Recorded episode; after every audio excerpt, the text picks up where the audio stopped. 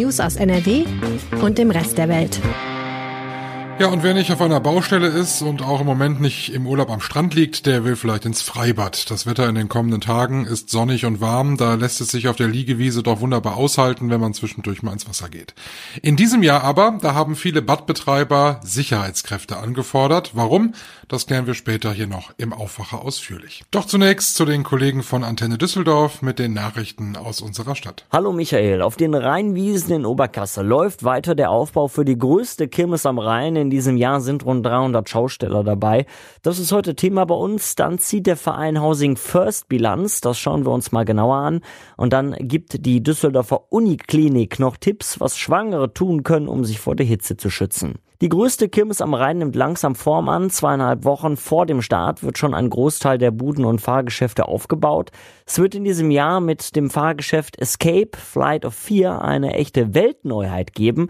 Dabei dreht sich eine runde Fahrplatte und gleichzeitig die darauf befindlichen Gondeln. Es wird aber auch noch andere Highlights geben, dazu Kimmes Architekt Thomas König. Beim Gladiator fliegen sie halt auf 62 Meter, 90 Stundenkilometer durch die Gegend. Beim Hangover kommen sie immerhin noch auf 65 Meter und beim äh, Bayern Tower, dem höchsten Maibaum der Welt, äh, können sie auf äh, knapp 90 Meter frei fliegen. König betont aber, dass die Rheinkirmes ein Familienevent sei. Los geht es am 15. Juli. Die Kirmes dauert zehn Tage. In diesem Jahr sind insgesamt rund 300 Schausteller dabei. Der Verein Housing First Düsseldorf zieht Bilanz. In den vergangenen acht Monaten haben sie 24 obdachlosen Menschen in unserer Stadt eine Wohnung vermittelt.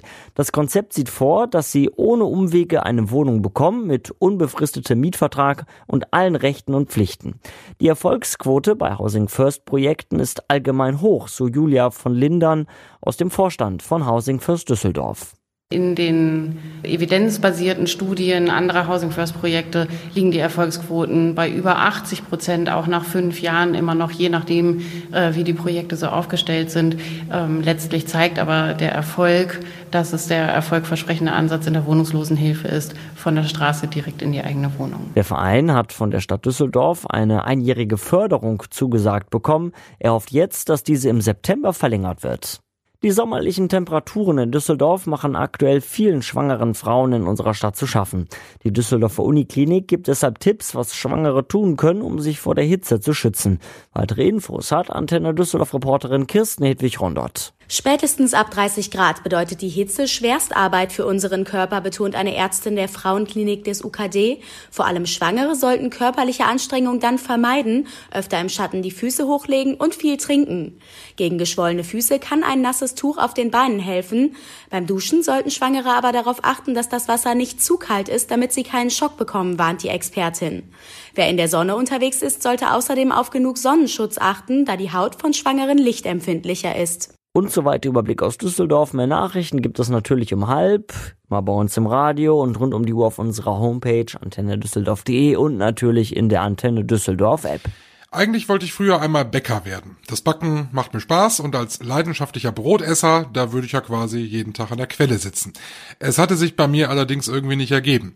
Dann irgendwann kam die Lust aufs Radio machen und auf Journalismus. Das war alles viel wichtiger und dann bin ich nicht Bäcker geworden. Der Wecker klingelte bei mir übrigens lange Zeit genauso früh bei einem Bäcker.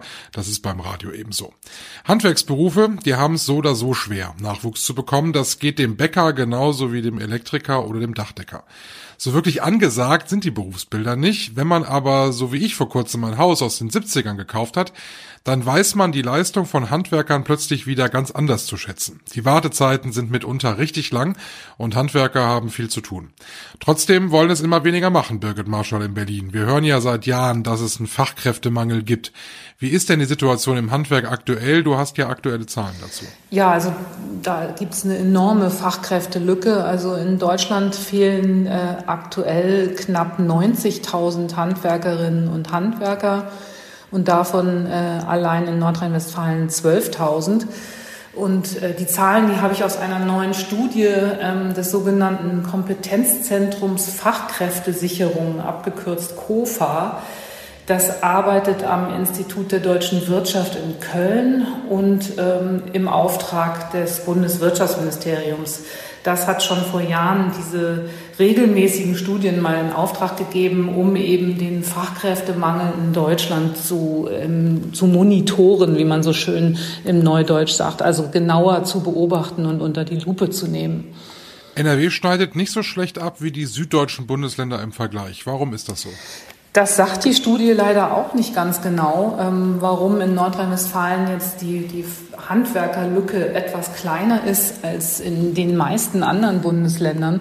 Sie haben gesagt, ähm, wie viele offene Stellen gibt es in dem Bundesland in Relation zu den qualifizierten Arbeitslosen, die in diesem Land vorhanden sind. Und da ist es halt so, dass äh, in Nordrhein-Westfalen ähm, nur drei Stellen von zehn offenen Stellen nicht besetzt werden können im Handwerk und im Bundesschnitt sind es vier von zehn offenen Stellen. Und in Süddeutschland, in Bayern zum Beispiel, sind es sechs von zehn offenen Stellen, die im Handwerk derzeit nicht besetzt werden können. Ich glaube, dass es dort auch eine schlechtere Konjunktur gab, wahrscheinlich in den vergangenen Jahren, als jetzt in den Boomländern Baden-Württemberg und Bayern, also im Süden Deutschlands dass dort eben besonders viel gebaut wurde und dort dann eben auch besonders viele Handwerker fehlen ähm, und in Nordrhein-Westfalen dann eben etwas weniger. Und ein anderer Grund kann natürlich sein, die dichtere Besiedlung in Nordrhein-Westfalen, dass einfach dort mehr Menschen dann auch in der Nähe sind, um eben solche Berufe auszuüben, während es in Bayern und Baden-Württemberg eben auch viel ländliche Regionen gibt, wo einfach nicht so viele Leute da sind. Also so, das sind jetzt erstmal so meine, äh, meine Begründungen. Jetzt haben wir ja in Nordrhein-Westfalen auch ganz unterschiedliche Regionen. Ne? Wir haben geballte Großstadt oder das Ruhrgebiet zum Beispiel. Wir haben aber auch ländliche Regionen, wie zum Beispiel äh, das Münsterland, das Bergische Land, oft sehr ländlich. Ist es in Nordrhein-Westfalen überall gleich oder gibt es dann doch tatsächlich sehr deutliche regionale Unterschiede auch? Je mehr wir jetzt aufs Land kommen oder wegkommen von den großen Metropolen, da wird der Handwerkermangel dann auch wieder größer. Und zwar ähm, gilt das jetzt vor allen Dingen für die Regionen Herford, Paderborn, Coesfeld und Aalen-Münster, also mehr so im Norden und Nordosten von Nordrhein-Westfalen. Da ist der Handwerkermangel größer laut der Studie. Und etwas kleiner ist er dann eben in den äh, Städten, in den großen Städten Essen, Duisburg, Düsseldorf, Köln oder Solingen. Jetzt sagt der Volksmund ja immer, Handwerk hat goldenen Boden. Warum ist das Handwerk für viele so unattraktiv? Hast du da eine Vermutung? Ja, wir hatten ja in den letzten Jahren und Jahrzehnten so einen Akademie Akademisierungstrend. Also immer mehr äh, junge Menschen haben Abitur gemacht. Also es sind ja aktuell mehr als die Hälfte. Und die wollen dann hinterher studieren und äh, stehen dann erstmal nicht für eine Handwerkerlehre bereit. Nun hat versucht, äh, das Handwerk versucht in den letzten Jahren diesen Trend so ein bisschen aufzufangen und das Studium auch mit aufgenommen in die duale Ausbildung. Also du kannst auch als Handwerker heutzutage studieren. Aber offenbar hat das noch nicht so richtig durchgeschlagen.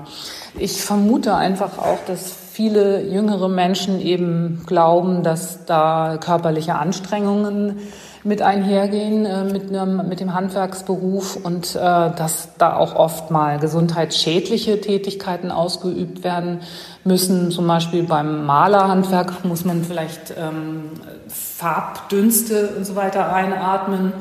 Oder man ist Dachdecker und muss auf Dächern rumklettern und so weiter. Also ich, ich glaube, dass, äh, dass das so Vorurteile sind, die die Menschen eben immer noch vom Handwerk abschrecken.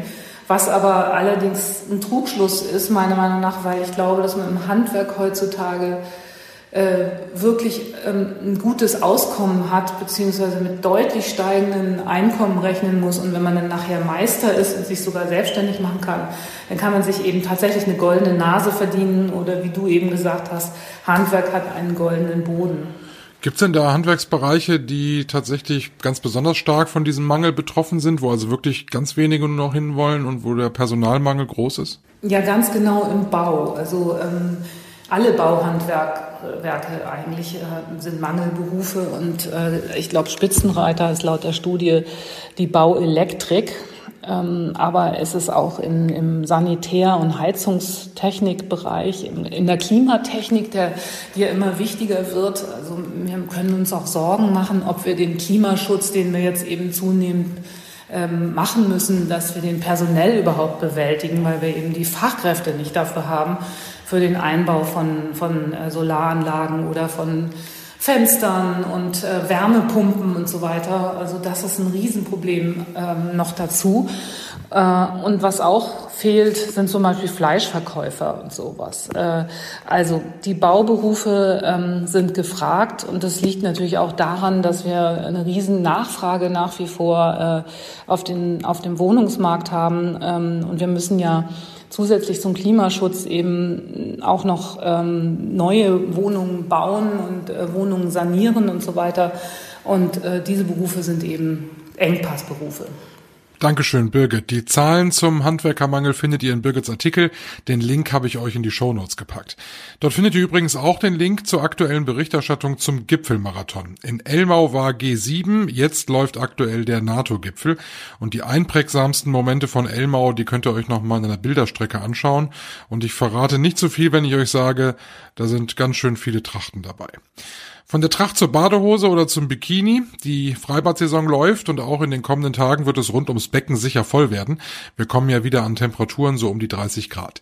Da steigt dem einen oder anderen die Hitze vielleicht auch ein bisschen über den Kopf. In Berlin gab es erst gestern wieder eine große Schlägerei in einem Freibad in Neukölln. Auch bei uns in NRW ist verstärkt Sicherheitspersonal in den Freibädern. Jörg Isringhaus hat in der Sache recherchiert, das klingt zunächst alles ein bisschen übertrieben, aber in Bochum, da gab es vor kurzem auch Tumulte im Schwimmbad. Genau, im äh, Bochumer Hallenfreibad, Hallenfreibad Hofstede, da hat es vor kurzem ein bisschen Randale gegeben, es war ohnehin sehr voll und dann haben da so rund 20 Jugendliche ähm, da rumgealbert, sind ins Wild, ins Becken gesprungen, haben den Leuten teilweise die Schwimmnudeln abgenommen und nachher, nachdem man versucht hat, sie zur Raison zu bringen, dann auch noch einen Rettungsschwimmer bedrängt. Die sind dann nachher auch so in der Menge verschwunden. Die Badleitung hat die Polizei gerufen, man hat die also nicht mehr bekommen. Aber ähm, der Badleiter beziehungsweise der Sprecher der Wasserwelt in Bochum hat mir erzählt, dass äh, der Badleiter gesagt hat, äh, dass Aggressivität und Respektlosigkeit gegenüber Mitarbeitern grundsätzlich im Freibad zugenommen haben und äh, dass es kaum noch Hemmschwellen gäbe wenn man jetzt mal so über NRW hinausblickt, dann äh, äh, muss man nur mal nach Berlin schauen. Da hat es ja auch jetzt äh, gerade kürzlich wieder eine Massenschlägerei in einem Schwimmbad gegeben mit, glaube ich, 250 Beteiligten und schon vor einer Woche äh, einen ähnlichen Vorfall. Also ähm, man sieht das äh, nicht immer so lustig. Wie ist das in den anderen Freibädern in Nordrhein-Westfalen? Müssen die da ähnliche äh, Maßnahmen ergreifen? Ja, also mir liegt jetzt kein Fall vor, dass äh, äh, es da wirklich auch zur Randale gekommen ist, aber ähm, äh, Maßnahmen ergreifen eigentlich alle mehr vorsichtshalber. Also Security-Kräfte werden da eingesetzt, um sicher, die Sicherheit am Becken zu garantieren. Das sind externe Kräfte, die dann zusätzlich zu den Rettungsschwimmern äh, äh, geholt werden. Und äh, in Bochum ist es mittlerweile so, dass man dort in allen Freibädern Sicherheitskräfte einsetzen will. Das war bislang nicht so, sondern nur in zweien. Ähm, das hat man jetzt ausgeweitet. Natürlich immer an, den, an diesen Hauptbesuchertagen, wenn das Wetter besonders äh, schön zu werden verspricht. Und äh, das habe ich auch in anderen Wäldern gehört, im Wald Bad Hilden zum Beispiel, auch im Solimare. Eigentlich überall werden an diesen äh, wahrscheinlich stark frequentierten Tagen Security-Kräfte eingesetzt. Ich meine, wir hatten das ja früher, als ich, weiß ich noch, als ich Kind war, ins Freibad gegangen bin, hatte man das ja häufiger mal, dass da mal so ein bisschen, ein bisschen Reibereien so zwischen den Besuchern war. Das ist jetzt nichts Außergewöhnliches, aber das hat schon eine neue Qualität, ne? Das kann man sicher sagen. Also ähm, wie gesagt, äh, der Bochumer, äh, der genau der Bochumer ähm, Badleiter hat das ja bestätigt. Er sagt, dass äh, es generell äh, die Menschen respektloser äh, geworden sind und ähm, äh, keinerlei äh, Hemmschwellen mehr kennen. Das äh, erleben wir ja auch in anderen Bereichen, zum Beispiel bei Polizei und Sanitätern, äh, wenn die Notfalleinsätze haben, dass die da äh, häufiger bedrängt werden und dass gegenüber der Uniform überhaupt äh, keine Distanz mehr besteht, dass man äh, Leute daran hindert, äh, ähm, bei Einsätzen ihrer Arbeit zu tun. Und äh, das ist schon alles sehr bedenklich. Jetzt haben die Freibäder in diesem Jahr noch ein anderes Problem. Sie finden nicht genügend Rettungsschwimmer. Ich weiß, dass in Essen zum Beispiel einige Freibäder gar nicht aufmachen konnten, weil sie die Sicherheit am Becken dort gar nicht gewährleisten können. Das haben also mehrere Schwimmbäder, dass sie nicht wissen, äh, wie sie da so die Wachposten besetzen sollen. Ne? Genau, genau. Also generell ist die Personallage angespannt. Das haben ja auch äh, alle Badsprecher soweit bestätigt. Äh, einer sagte, es fehlt quasi ein ganzer Jahrgang mit Rettungsschwimmern, weil äh, es nicht möglich war, während der Pandemie richtig äh, zu trainieren. Und äh, auch bei dem übrigen Personal sieht es dünn aus. Also die Lage ist angespannt, was das Personal angeht. Aber äh, es ist gerade immer noch ausreichend. Sicherheit äh, ist immer oberstes Gebot. Das heißt, äh, wenn äh, die Sicherheit nicht garantiert werden könnte, würde so ein äh, Bad auch nicht äh, öffnen oder die Öffnungszeiten verändern oder den Einlass irgendwie anders, anderweitig regeln. Ähm, äh, also es sieht da auch nicht so gut aus im Moment. Also wenn ich an, an, an meine äh, an meine Schwimmerfahrung denke, bei mir ist das jetzt auch ein bisschen länger her, dass ich letztes Mal im Schwimmbad oder im Meer war. Äh, durch Corona wird das vielen so gegangen sein. Das heißt, einige müssen auch sich wieder erst zurechtfinden im Wasser. Das ist absolut richtig. Das sagt auch die DLRG. Also die befürchtet, dass viele Menschen einfach Schwimmdefizite haben, weil sie nicht so oft im äh, Freibad gewesen sind oder in anderen Gewässern. Und äh, das kann natürlich auch wiederum Auswirkungen auf die Sicherheit haben, weil viele Menschen dazu neigen, sich und ihre Fähigkeiten auch zu überschätzen. Und äh, das äh, äh kann halt zu gefährlichen Situationen führen. Danke, Jörg Isringhaus. Also, habt viel Spaß im Freibad, aber seid nett zueinander und passt auf euch und auf andere Besucher auf. Das Freibadwetter ist ja ideal bei uns. Heute 25 Grad mit Sonne und ein paar Wolken. Am Donnerstag kommt dann ein wenig Regen dazu. Es wird mit 29 bis 30 Grad aber nochmal deutlich wärmer. Heute wird ein spannender Tag. In Düsseldorf wird das neue Landeskabinett vorgestellt und vereidigt. Der Ministerpräsident Hendrik Wüst ist ja gestern schon vereidigt worden. Alle aktuellen Infos zur neuen Landesregierung jederzeit auf rp-online.de. Wenn euch der Aufwacher gefallen hat, dann freuen wir uns über ein Abo und eine nette Bewertung. Das ist Lob für unsere Arbeit und dafür sage ich jetzt schon mal Dankeschön. Das war der Aufwacher für heute. Ich bin Michael Höhing. Habt einen schönen Tag. Tschüss. Mehr Nachrichten aus NRW gibt's jederzeit auf RP Online. rp-online.de